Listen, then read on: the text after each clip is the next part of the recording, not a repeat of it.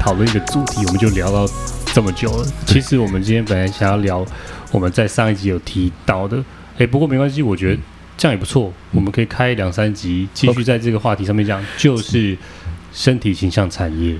那我先跟大家讲，前几天我们去那个跟巫医师一起办了一个女力讲座，嗯，特别针对女性的月经，嗯，还有一些身体荷尔蒙，还有很多女生的一些。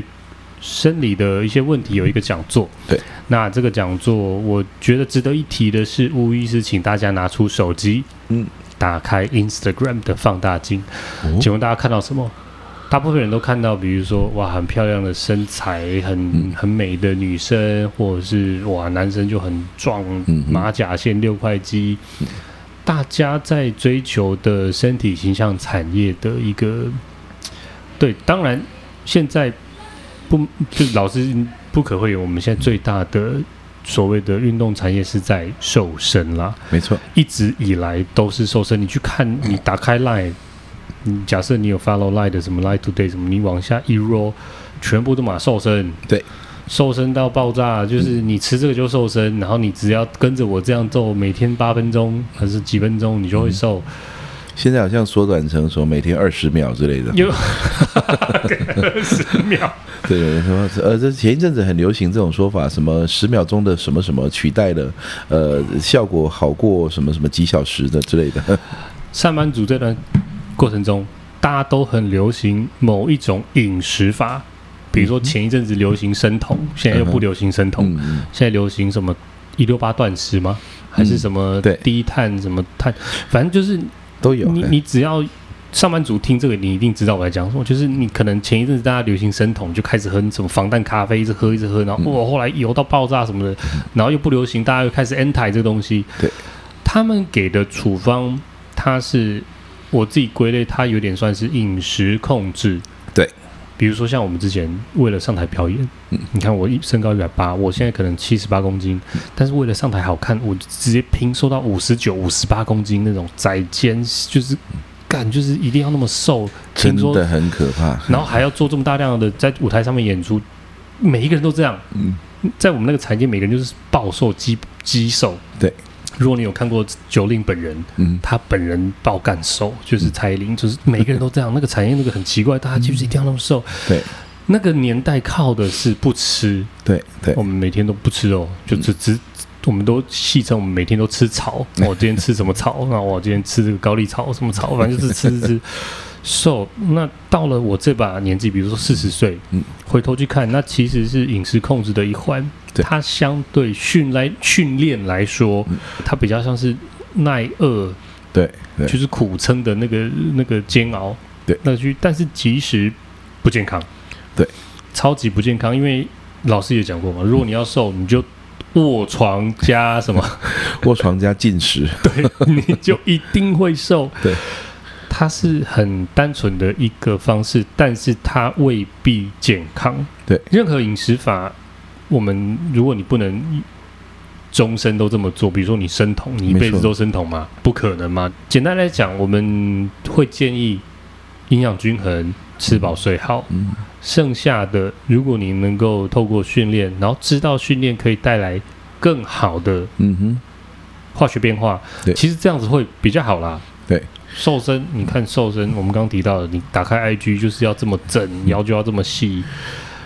然后巫医师提到的是身体的什么焦虑啊？社会焦社会体型焦虑，社会体型焦虑，social physique anxiety。社会体型焦虑，大家就会透过 Instagram、Facebook 在你 po 文的时候，你就疯狂 P 图，然后到最后哇，大家脸都长那样，然后最后就啪就变那样。嗯，这个东西大家都有。对，你只要一有手机，你你都有。我我们可其实可以体谅了，因为。我们一开始都会想要，比如说大胸肌、六块肌，然后倒三角走出去就跟撞的跟什么一样，摔到爆，然后身体都啪冲起来。对，那是一块。对，健美的形象，或者是健美运动员，或者是那项专项运动，它确实是往好看、美观发展。但是其实我们在不管是肌力及体能训练的本质上来看，嗯、其实那不是最重要的。对，对，最重要的其实是你到底是进步你的肌力，还是你的肌力在往退化走？对，没错。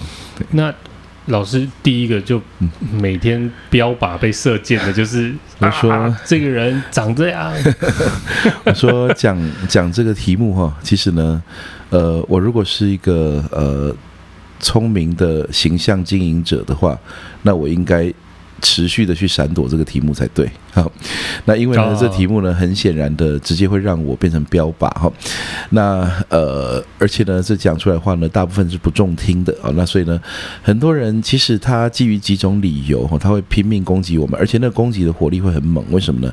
有一种是他其实自己处于社会体型焦虑中。他一定是、啊，他非常属于社会体，所以呢在社会体型焦虑的这种呃作用之下呢，呃，我们等下可以解释一下这东西是什么哈。那不过在这作用之下，他其实会呃拼命的以指责别人来保护自己，好，这是这是一种的哈。那另外一种的话是保护利益哈，保护利益的话就是说呢，其实瘦身产业这个东西，它其实背后的利益非常非常巨大哦。那它是呃，它是建基在大家的焦虑之上的。啊，也就是说呢，借由操弄你的羞愧和焦虑，来制造不理性的消费。好，那所以呢，这整个其实有它的时代背景啊，那养成背景。不过说，其实，在谈到这个说减减肥这个事情哈，减重的事情，其实呢，虽然说大家现在看我这样子哈，一百多公斤的身材哈，那就觉得说了，你凭什么有资格讲这个哈？不过我倒是会提一下，我之前稍微提过，其实，呃，人生在世，你有像我减曾经减重过那么多的经验的人，其实应该不多。我说我为了比赛减过二十八公斤，嗯，那就为了要降体重去配合这个赛制的改变哈。那所以说呢，这个其实体重控制这条路我们是走过，嗯，那我们最后呢也不是说放弃了，所以变成这种身材哈。我先讲结论哈，先讲结论，再讲这中间的一大堆哈。最后呢，我最终决定选择一件事情啊，就是呢，不在呃，这个你不要活在别人的眼光里。你要以你的激励体能的最佳状态。啊，你现在的年龄、现在的生活形态里面，你的肌力体能的最佳状态，它留给你什么样的身材，那就是你天生最好的身材。嗯，所以呢，当你肌力最好哦，体能最强哦，那当然呢，这个呃健康呢也都是很好的哦。那这个时候呢，他是什么身材，你就接受这个身材哦。那其实呢，很多人会变成说啊，胖就不对啊，越来过高啊，你就是病啊，怎么样？其实呢，如果我们要要把瘦子所容易得的病都列出来的话，你会发现从身材看致病率是很不准的事情。嗯，你以为瘦就没病吗？嗯，现在之所以大家会追着肥胖者的疾病相关疾病穷追猛打，那是因为它是有助于瘦身产业的推动，所以大家拼命盯死了肥胖者可能有的相关疾病，但是瘦的人的疾病。病其实也非常多，大家刻意去忽略它啊、哦，所以呢，这个现象导致了我们现在呢。不管是我们甚至可以看到哦，哈，可能会有一些呃官方资助的一些这种健康相关资讯网站里面，对于对于体重过重者是一种是用歧视或戏谑的方式在形容的。好，那这种用语，这种身材霸凌呢？哈，身材霸凌呢？你你你就是说，呃，如果说我们取笑一个人啊，他可能呃身上有疤啦，身体有残疾啦，大家觉得是不道德的。可是我们却觉得取笑呃体重过重的人，哈，取笑。叫这种大尺码人类呢，是高举着正义大旗，我是为你好，所以我才笑你的这样子哦。那这其实都要追本溯源，回到说这最后最初身体形象是怎么被操弄的。是，那所以呢，我们来来上一点历史课。呃，其实我，我先跟大家提一下.就是。刚老师提到的，就是瘦子、嗯、胖子，其实不管你胖瘦，你都可能有一个问题，就是肌少症。没错，肌少症它不存在说你真的是瘦子瘦不拉几，嗯、最后你因为厌食的那种奇怪瘦哦。嗯、对，对你肌少症，你其实很多胖胖稍微福有福气的老人，对，其实都已经骨质疏松，对，肌少症，对，然后他其实有各种奇怪的退化了啦。对，所以这个我们先撇开高矮胖瘦哦，这个其实也就是我们讲的。肌少就是少，对，没错。从身材看健康状况，其实蛮不准的啊，是你可以这样说。嗯、我们之前在呃节目里面，YouTube 里面有提到过那个泡芙人，呃，就是显性的胖子，隐性的瘦子哈，就是说他外形、嗯、外外外表看起来胖胖的，好，那里里面看起来瘦瘦的啊，里面实际上是瘦瘦的。嗯、那呃，这种人呢，其实他可能 BMI 是正常的。对对对对，对，啊，他可能看起来外面有点发福一点点哈，那或者是说他里面外是稍微有点超标，但是呢，他实际上是肌少症啊。那像这种人，你让他去减肥的话呢，哦，脂肪很顽强，很不容易减掉，但肌肉很容易减掉。那所以说呢，这整个训练处方说用分解型的训练法哈，去去降低体脂肪的时候，是先先降低肌肉量比较快。那所以呢，看到体重下降，BMI 恢复正常的过程，其实是身体变得更瘦弱的过程。嗯，很多人会觉得说没有啊，我好好的啊，怎么样？可是实际上我说，你如果没有长期追踪自己最大肌力的人，先不要太早下定论，你现在身体状况好或不好。对，对，对，我最大激励很诚实，杠铃是你最好的朋友，杠铃是你最诚实的朋友。你从来不用杠铃去试试看你的力量状况如何的人，忽略掉了你身体状况一个非常重要的监控指标。嗯，现在越来越多的研究文献发现，肌力对于健康状况的预测力其实比大家想象的高。很多人以为说，那你就是大力士吧？那些这个无脑大力士，然后他就把自己玩死，好这样。所以你们这个跟健康一点关系都没有。但是没有发现说，其实呢，如果我们过去都曾经接受过 BMI 这种指标的话，嗯，那其实我们现在应该要给肌力当为一个健康指标一个机会，就是肌力强的人，真的他其他有很多健康状况是比较好的。的，虽然说一切都还在探索，我们没有几十年的 BMI 资料库那么大的资料库来讲肌力的预测性、预测能力，但是呢，我们相信它是很 promising 的，因为呢，从训练学角度来看，肌力要强，你身体的几乎所有的系统都要配合才做得到。嗯，那呃，所以说呢，从这里这一点开始看呢，我们就说，我们现在其实是处于一个大量严重偏误的状态。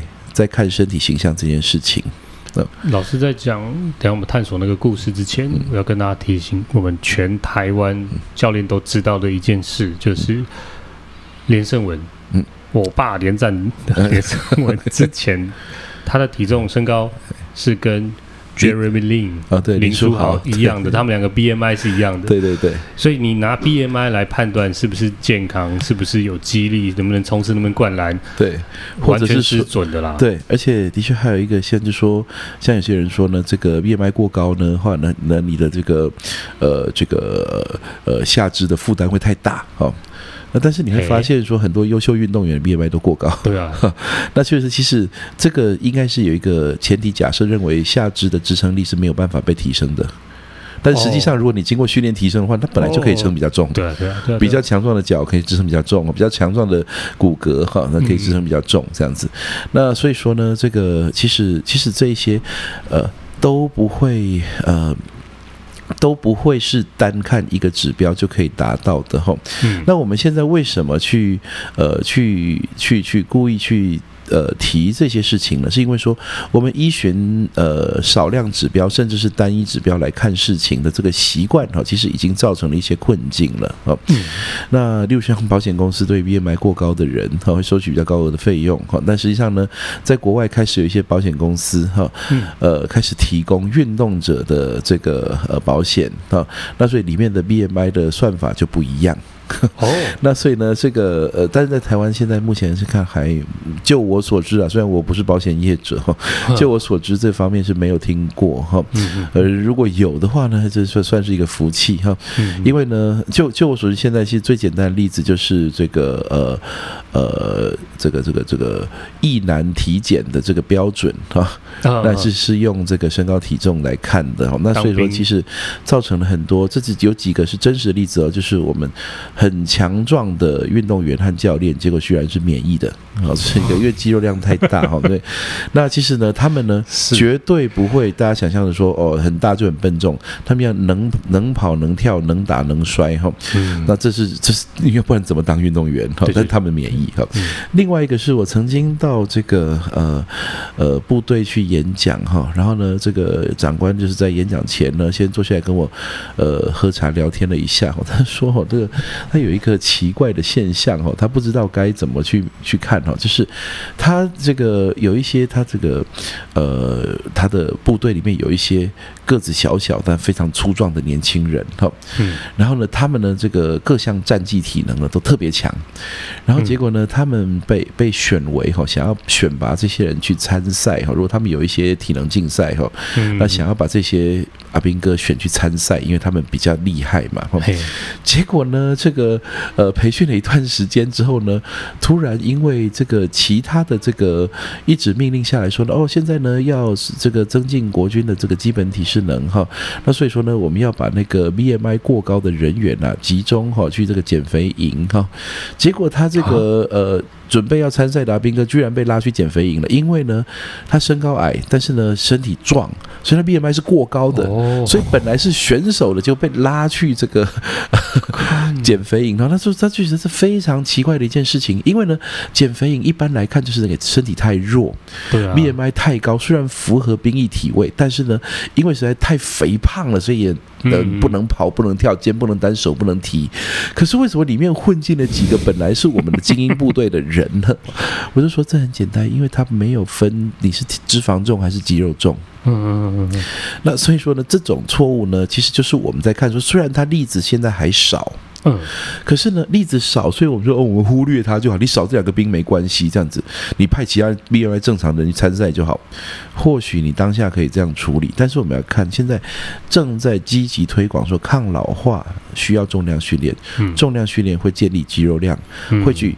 抵抗这种骨骨质肌肉流失的现象，那但是呢，如果说有一个指标挡在前面说，哎，你过高了 啊，过高了，不要再练了哈，那这样子的话呢，我说这是整个背道而驰的方向啊，未来一定会越来越多强壮的人被判定 BMI 超标，我们现在就觉得已经够多了。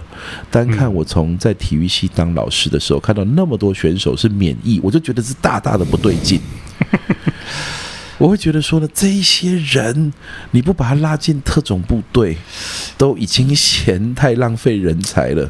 结果他们居然是被丢回来说你不适合当兵的人啊！那所以呢，这个问题其实呢影响挺深远的。嗯，其实他们因为 BMI 过高不用当兵，应该是心里面超爽的吧？就是说是以 没有，因为当兵如果跟他的生涯规划有严重冲突的话，他们的确会觉得说的是赚到了。像像我知道。到的哦，当兵我认识的所有有关健身产业的所有人，嗯，只要一当兵就会退化，其实没有变比较好哎，这是另外的问题了，就是军事训练哈，似乎是一个让你原先建立好的肌力体能。的一个退化的过程，对啊，就是每个人进去出来，本来有可以拉两百出来，现在讲这些话都要很小心了，因为呢，这个说实在的哈，这个军事单位啊，他们是这个真的是劳苦功高了，所以说我们在这里真的不是在唱衰哈，反而比较像是建言，就是说呢，如果有已经有比较有效率的训练方法，比较好的生活管理，以及比较合理的标准的话，其实不妨参考一下，未必我们希。希望你一夜之间全部改变，嗯，但是呢，我会觉得说持续，呃，持续接受新知，然后呢，把它当成未来发展方向的参考，可能是一个好的第一步。我我自己觉得，如果当兵会让大家入伍之后体能、肌力都能够向上适应变好，哎，我觉得不错。嗯、但是其实，其实如果说哈，这个服役这件事情啊，里面哈有这个最先进的肌力体能训练。然后呢，让你第一个可以接受训练，第二个呢，如果表现良好的话，可以受训成为教练或教官的话，那其实很多人当兵应该会抢着去，因为军事训练如果说它可以比民间的运动训练还要更精致的、更更这个呃有效的话，其实这很像什么？很像早期的跆拳道。嗯，早期跆拳道其实引进台湾的时候，从韩国引进台湾，其实为了当这个军中武术。所以那叫举拳道哈，那那时候跆拳道呢，其实在军中呢，其实训练的很。扎实了哈，当然呢也有点有点凶残哈。不过呢，那时候造就了很多人退伍之后获得了技能，所以后来干脆当跆拳道教练为生。所以跆拳道在这个过去几十年来一直是台湾最流行的这个积极运动项目哈。那其实是有它的历史背景的。所以当时如果说军中没有做那件事情，让台湾都在慢慢在民间发展的话，不晓得我们会不会有一样的这种曾经跆拳道大鸣大放的这个过程。嗯。不过，因为先跟大家报告，小弟我没有当兵，嗯哼，因为我大三的时候被诊断出来有僵直性脊椎炎，我住院住了一个多礼，呃，一个多月，嗯，就是整个全身都发炎，很多运动员也是有这个，对，然后我就免呃免疫。呃，验退了免疫这样。当兵其实除了体能训练之外，他也要有作战技能，他可能要会枪，也要知道战略，也要什么，他可能要学的东西很多啦。对对，所以他可能没有办法针对肌力。我是帮国军说话，也许他的很多课按表操课，除了体能课，他还会有一些战术课啊，说操就是操作炮炮台啊，还有一些打扫任务呢。对，打扫任务啊，或者是服务黎明啊，或者是救灾。对对对，所以他。可能没有办法那么快的被我们，的确，呃，就是不管是建议也好，或是改变也好，因为国防部毕竟它影响这么多人哦，他他要管的事情太多了，太多，所以你退伍之后，你自己有自觉，肌力下降，诶，那表示你自己有一个很好的自我体感的人，知道说啊，这个这也是好事啦。那其他人进去受训，其实现在当兵。一年呢？对，十个月而已，不到一年这种都有，有的好像变四个月了。现在，呃，听说是慢慢会变成募兵制，对对对对对，慢慢往那个方向走啦。对对，那也许在未来国军的募兵体系之下，可以有比较好的一些改变。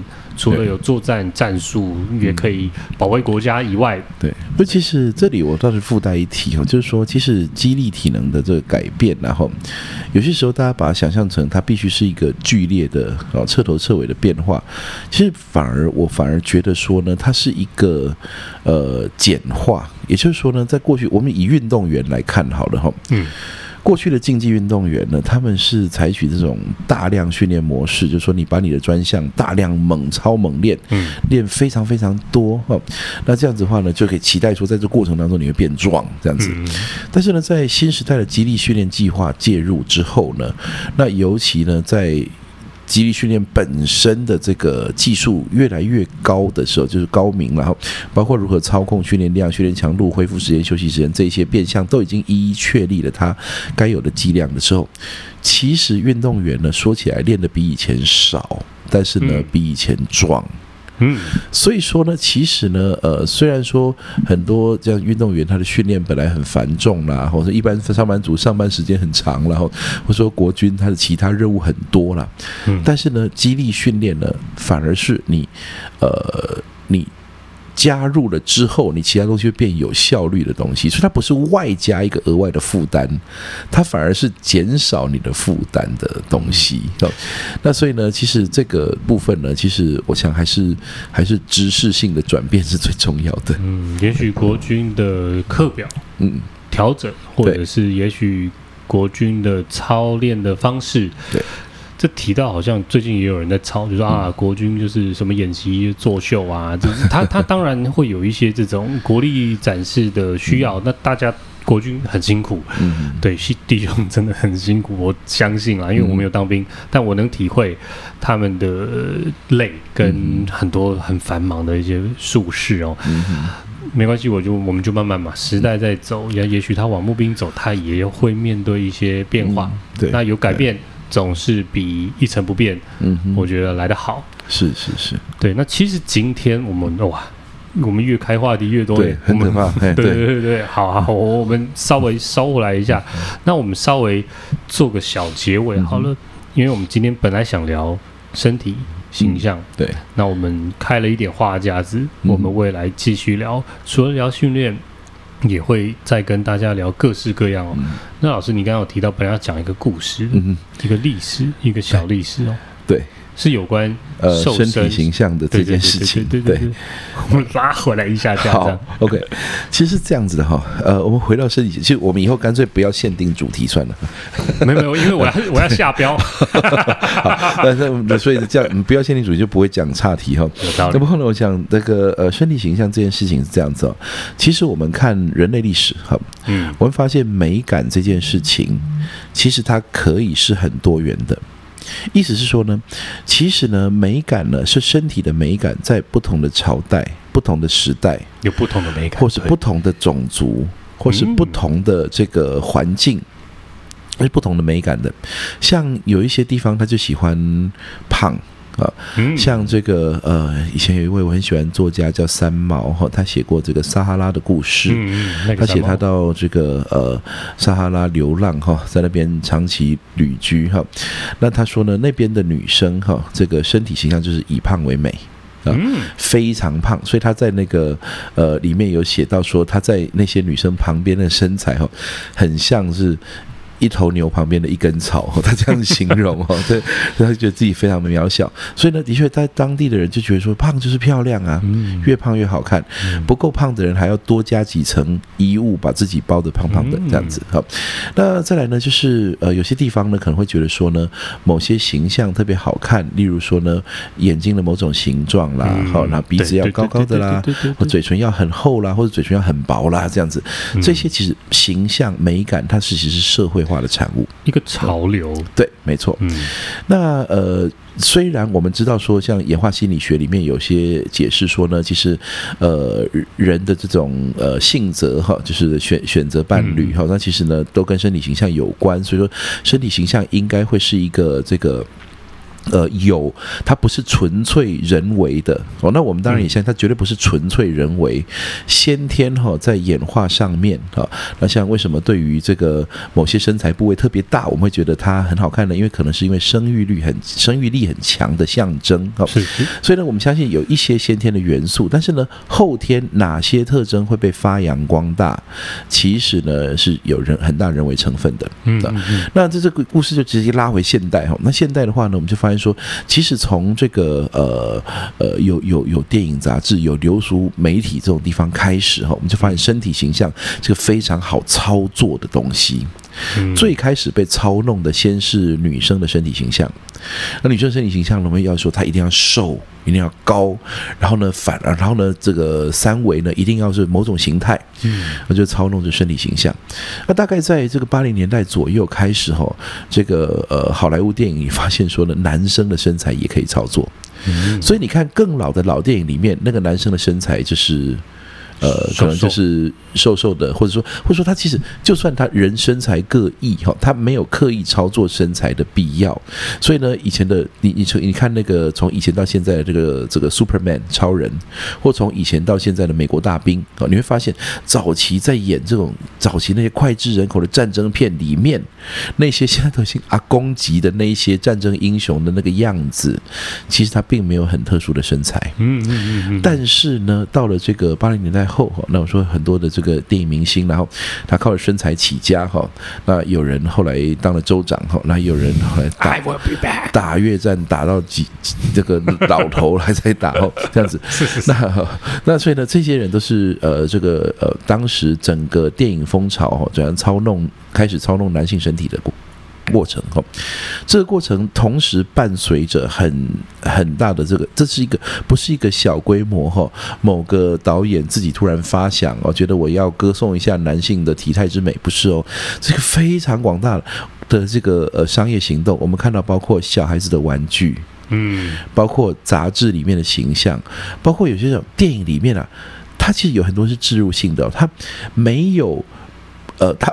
不让你知道他正在置入这件事情，例如说男明星哈转身的那一瞬间露出了某些肌肉线条哈这样子，那其实电电影上面电影上面没有任何一秒钟不是设计好给你看的，嗯，所以说呢，他刻意的在你转瞬间，你根本不知道自己有看到，可是你看了，你开始接受身体形象的形塑哦，嗯。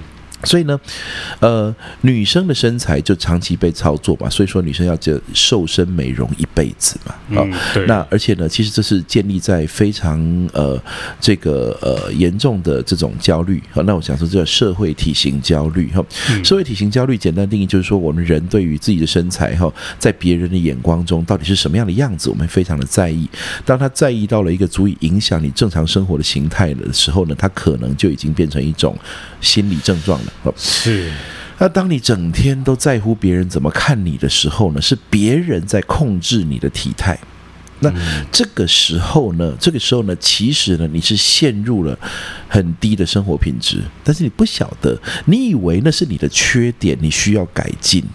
OK，嗯，那所以呢，在呃这个很多的研究哈，就开始注意这件事情，然后包括这个女性艺人的 BMI 过低哈，呃，或者说呢，这个有些时候甚至不惜是体脂肪过高、肌肉量过少才达到的这种瘦身的形象。嗯，那这个男生的话呢，男生的话都有一些文化差异，好像。欧美各国呢，就喜欢粗壮的、粗犷的这种身材。那在经过特殊的操弄之后呢，就出现了腰非常细、肩膀很宽、胸很大、手臂很粗的这一种，嗯，这种身材出现。其实，如果你回顾历史上的这个古代的这种战将、大力士、格斗士，好那些，你会发现，其实他们都是这个呃灵活的大胖子，嗯。为什么？因为呢，正常人状态下长到非常壮的时候，体脂肪其实一定是略微偏高，在正常范围里面偏高的那一边哈。那但是呢，要制造腰细膀阔这种形象的，这叫剧烈的增肌减低脂肪。那其实呢，这个呢，几乎不靠药物的话，一般人很难达到。嗯，那为什么要歌颂这种身材呢？其实很简单，身体形象产业它的操作模式就是我操弄一个你遥不可及的身材，让你长期处于这种不满足的状态，然后认为用羞愧和焦虑的心态来驱动，认为你该做点什么事去改变你这个糟糕的身体。这是一种恨自己的这种呃商业模式，就是你你得要很讨厌你自己，所以呢，他这个身材的好是遥不可及的。你有时候会觉得说，我再瘦两公斤我就会好一点，没有，你再瘦两公斤，你为了这种理由再瘦两公斤，只有病得更严重而已。其实他是不是相对于他可能是一种崇拜的心理，没错，而衍生出来的不自觉的自卑，对。而且这个自卑感呢，正是驱动消费的主力啊。嗯，那所以呢，说在这种这种形象，我说其实实际上我们。首先，我们绝对没有否认肥胖的坏处，肥胖真的有坏处。嗯，就像我们也不否认过瘦有坏处一样，所以肥胖绝对有坏处。我们绝对不歌颂肥胖，绝对不鼓励肥胖，绝对不奖励肥胖。当然，当然。但是呢，我们要回头看了，主要最真正的关键是，不管你身材如何，你让别人来决定你该不该对自己身材有自信，这个事情是有问题的。而这个事情非常的广泛，好像你你如果说呢不够觉得自己难看，你就很无耻的感觉。所以现在很多人呢，他明明其实已经够瘦了，然后就哎呀我在减肥，或者啊我最近好胖哦，然后拍了一张瘦不拉几的照片放上面，最近好胖，最近好怎么样？我就说实在，其实呢这个话都是说给别人听的。嗯，实际上如果说你对于自己的身材是坦然而舒服的话。嗯，那其实呢，你不会有那么强的驱力，嗯，会去做这些事情。那这种呢，从批判自己和批判别人来划清界限，这是一种自我保护的这种心态。就说，我知道胖很可怕，我千万不要让人家觉得说我会跟这种人同流合污。可是实际上呢，有人正在背后哈哈大笑，而且一边数钞票，就是操弄身体形象的产业。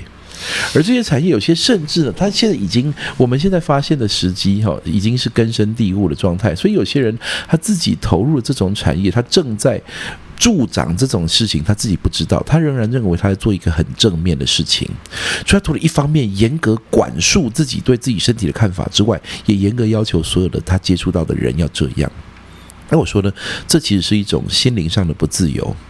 我所以我再重申一遍了，我们没有鼓励不健康的体态，但是我们说呢，胖有胖的坏处，瘦有瘦的坏处。你要以激励、体能和健康状态为本。当这些东西都到达最佳状态的时候，你的身材是怎样就是怎样。你要爱上这个身材。所以说，其实呢，你知道，当你的这个呃身体运动能力很强的时候，你应该欣赏这种能力之美。而不是在计较说，我觉得我的腰还是多了一点脂肪，而且呢，在另外一件事情，另外一件事情可能可以另外开一个专辑 哦，所以呢，我只能讲一点点哦。就是呢，关于我们现在在教学的时候，在做动作控制和激励教学的时候，我们发现呢，就奇怪了，这个呼吸法怎么这么难教？哦，呼吸方法，呼吸法是决定了你第一个一整天的嗯状态，好，你是。神清气爽，还是气病奄奄，或是全身酸痛疲劳？哈，其实跟呼吸法绝对有关啊。第二个呢是，当我们想要试图去教导正确的呼吸方法的时候，有很多人他的核心肌群不愿意扩张，那像是僵直在那里一样，无不听使唤的不肯扩张，去去换取好的呼吸量。那其实我会说，最最后背后的原因是什么？身体形象。嗯，我说你去一件事情去观察一下，就连最帅气的身材，当他做腹式的环状呼吸，就是他又把这个横膈膜往下降。整个腹腔往四面八方扩张的时候，它看起来也不是六块肌。嗯，所以呢，像这个呃，有个明星呢，我很喜欢他哈，他是专门演那种飙车飙得很疯狂哦，还很会打架的那个发型跟我差不多哈。那他就被人家拍到说他在旅馆的时候呢，啊，就说了。哎，我本来不想说出名字。那他在他在这个有我在网络上看到他的照片哦，就被人家拍到说他在阳台上车，他挺个大肚子。啊，人家就说你看他胖坏了，崩坏了，其实不是的。他当下如果说呢，哎，对，开发单啊。开这个道德的罚单给他，你怎么可以放弃自己？好这样子，那可惜不是的。他哈当时如果收小腹、挺胸、扩肩膀，他又会恢复那个荧幕上的画面。嗯嗯。但是他只要恢复正常的腹式呼吸，他就会变成一个大肚子的样子。嗯。所以我说呢，其实呢，这个。腹肌解放这件事情哦，可能关系到全人类的健康。就是接受流俗文化，认为说腹部不能有有起伏的人，其实每天都用很艰苦的代偿式呼吸在过日子，所以呢，全身酸痛，而且力量很弱。说好莱坞明星哦，他在节目上被拍到的那些几个画面，那都是精心制作的。如果说我们刚刚讲那位光头壮汉，他在跟另外一位 更壮的光头壮汉哈，两个差不多壮，可是那个人还更高一点哦。哦，强森巨石。当他们两个在对打的过程中，两个人哈，如果不小心用了真正。搏击格斗当中该有的呼吸法，哇，这样喘了一下，结果肚子突出了，那个镜头得重拍，你信不信？导演会说：“咔，镜头重拍重打。”对对对对对。为什么呢？因为你会说，如果他正确的使用横膈膜，嗯，那其实他的腹腔会有合理的扩张，嗯嗯，腹肌线条会暂时不见。嗯，如果暂时不见的那一刻，刚好是镜头带到的那一刻的话，他得重拍。嗯，所以很多人会以为说你他是憋着小腹收着小腹打完了全场。我说你收着小腹憋着小腹啊 去打沙包五分钟，看会发生什么事？你会喘不过气来。是是是是。合理的呼吸法，不管你是用呼吸节奏去调控，用呼吸深度去调控，或是你用喊声、吐气声去调控。总而言之啊，腹腔得要有合理的扩张。嗯，如果你绷着这件事来做运动的话，他就会累得苦不堪言啊。那现在一般人是不只是运动场合而已，他整天都收着小腹，嗯，那是一个极度痛苦的呼吸代偿过程。但习以为常了哦，我本来就头肩颈酸痛，我本来就是有习惯性的疼痛，这吃两颗止痛药就好了。不是的，是如果恢复正常的呼吸状态的话，你其他地方的肌肉就不用紧绷一整天，代偿那个呼吸了。嗯，但这个东西讲起来呢很细哈，那可能我们得花更多的时间去讲它哈。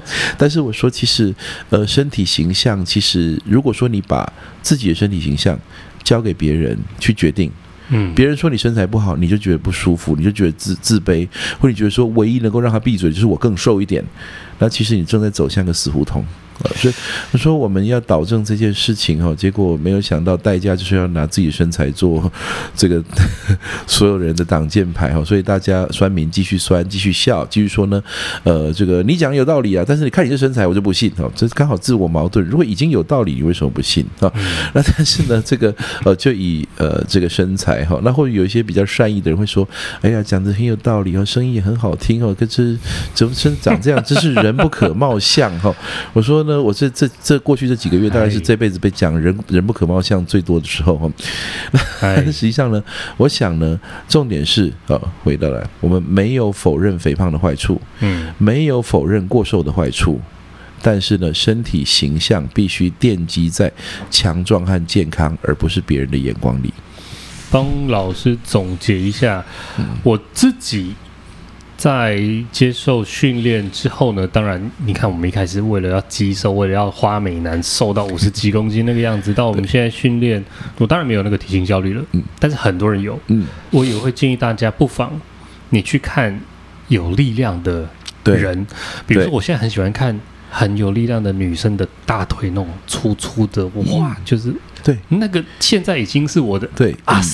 以力为美的！以前是看到脸很正，我觉得啊，现在不是。我看到哇，很有力，那个大腿很难练，练成那个样子，然后在那边挥棒球，或者是他在那边推沙包，或者是他在那边蹲，看到那个腿那个臀，我觉得啊，那个 你怎么这么喜欢阿斯？就是那一个我自己喜欢的那个样子有改变，嗯，比较喜欢力量的模样，而不是一个。韩国脸，就是你知道吗？就是这个标准化的。对，那个韩国选美都同一张脸，嗯，评审都会搞不清楚那种脸。那个其实我现在已经觉得哦，那就这样啊，你你你不用练，你花个钱也可以那样。但如果那个腿，我你有那个力量，我我给你一百个赞。我们讲了这么久，一夕之间也很难改变啦，因为瘦身产业背后牵扯到多少利益？嗯，当然，那不管是减肥药啊、减肥器材，或者是那种没有用的这种东任何东西。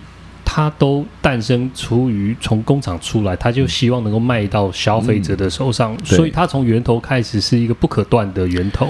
没错，而且很多人依赖它吃饭啊，所以呢，当然这个也不能断它生计哈。对，我我我觉得比较是这样子哦，因为呃，我一直在想这个问题该怎么样跟跟大众对话哈，就是说我该怎么样去描述这个问题？因为呢，很多人会说，啊，你讲说现在这种身材不好，那怎样身材才好？我说不是的，我们并没有在推另外一种身材，并没有在推说呢。哦，所以说是怎么样怎么样？我说应该要把决定权回到个人，嗯，而不是说用一个外在的压力说你应该要觉得自己好看，应该觉得自己不好看。就像我们自己都有自己的审美观。对，那但是呢，我们会觉得说呢，呃，实际上呢，每一个人对自己的身体形象，应该主要来自于自己对自己健康状态、状健康状态、身体表现啊，还有呢，这个生活品质这一些对他的福祉。是直接相关的事情，然后来决定他的呃最佳的身材状态。好，那所以说呢，比较像是说我们呃这个并不是在推动说有人说他的，所以说你不喜欢六块肌，那你要推动圆肚子，好这样子 哦，就是 dead butt 这个这种这个呃的大肚子形象就比比较好看吗？我说我没有说它比较好看哈，我说的是你是你，你就可以决定你自己好不好看。嗯，而不是说呢，我现在呢推推广大肚子了，所以你们这些瘦子是小心了哈。等我扭转了身体形象之后呢，你又得增肥来符合，并不是这么回事。要解决一个问题，不能制造另外一个问题来抵抗它，呃，是这样子。如果对自己的身体有一个自我察觉，嗯、你可以知道自己的肌力状态、健康状态，然后你身体是怎么样的形象，嗯、自己开心，自己能够有自己身体的主导权啊。其实无意识也。也常讲，你女生就应该要有自己的主导权啊，你该你想吃冰你就吃冰啊。其实真的，对啊，女性在过去的历史里面呢，是最被呃外在规范给影响的一个族群啊，包括说她的。娴熟端庄的举止啊，包括他在家里应该扮演的角色啊，那包括他应该要让呃另外一性看起来舒服，这些都是不可思议的压迫。对啊，所以女生，嗯、女生，我们挺个肚子被开发单，女生更多东西会被我们开发单。没错，因为讲话大声一点啦，哈、啊，没有化妆啦什么的，就会有人有意见。所以我觉得这个也都是你把她的审美观给夺走了，然后呢，让她不能够觉得自己好看，然后你要强迫她，呃，照着你的这种这种威权压力去走。那其实我想，这个其实是我想人类需要再再一次的这个观念进化，然后就是把这些决定权回到个人。这我觉得讲不完。我们我觉得这个是，如果说我在我现在如果还在大学的话，我可能会把这个当成这个呃运动与身体形象专题哈，可能开在硕士班、博士班开一学期。嗯，那这个呃没有练出大肚子的就不过，没有没有不是，开玩笑。老师，老师我们我们用。很多很多很多集的 podcast 来聊这个好了，嗯、可以，可以，对对对。然后今天聊的也，哇，比上一次又更久了，太可怕了。我们不是说要聊短一点吗？对对对，没关系，我们太长，大家放着两集听，因为我们这一集讲了很多 很多话题哦。嗯、今天我们人在怪兽激励集体能训练中心的古亭基地，刚刚也聊到聊到。不管是古亭，不管是公馆，都有提供各种训练的研习课程。对，那也欢迎有兴趣对肌力体能训练有兴趣的，不管你是健身教练，不管你是运动员，不管你是一般大众，都可以来参考看看哦。好，今天真的太棒了。我们诶，如果可以，也许切成两集，如果一集我就让一集让大家慢慢听。我觉得酸民一定不会听到这里啦，酸民都看影像就先留言。我觉得有些酸民他也听得挺仔细的。哎呦，哎，就是为了要酸，会非常仔细的听，看能不能抓到点什么东西，哦、所以他有可能听到这里。哎，有可能，如果你听到这边，你还是觉得啊，这样子的身体形象，你就是要否定，就是要我就是歌颂六块肌，一定要那样那样才是真正的完美的话。那也就这样吧，Fine with me。对，就就就这样吧，你开心就 OK，好不好？韩剧第一集的前几颗镜头，或者是第二集，欧巴就要一定洗澡，要六六块肌给你看，拼一下收视率这样子。对对，这种身体形象一定一定存在很久了啦。因为这个趋势潮流已经形成了哈，那不打点顺风车哈，就是太可惜了。好像激励运动，嗯，大家一起往好的方向移动也。是我们制作这个 podcast 的初衷啦，希望大家一起做一点点改变，嗯、也许可以带来更多的美好。好的，今天谢谢何立恩何老师讲者，我学长，我们又聊太久了。好，那我们就下集见啦，拜拜，拜拜。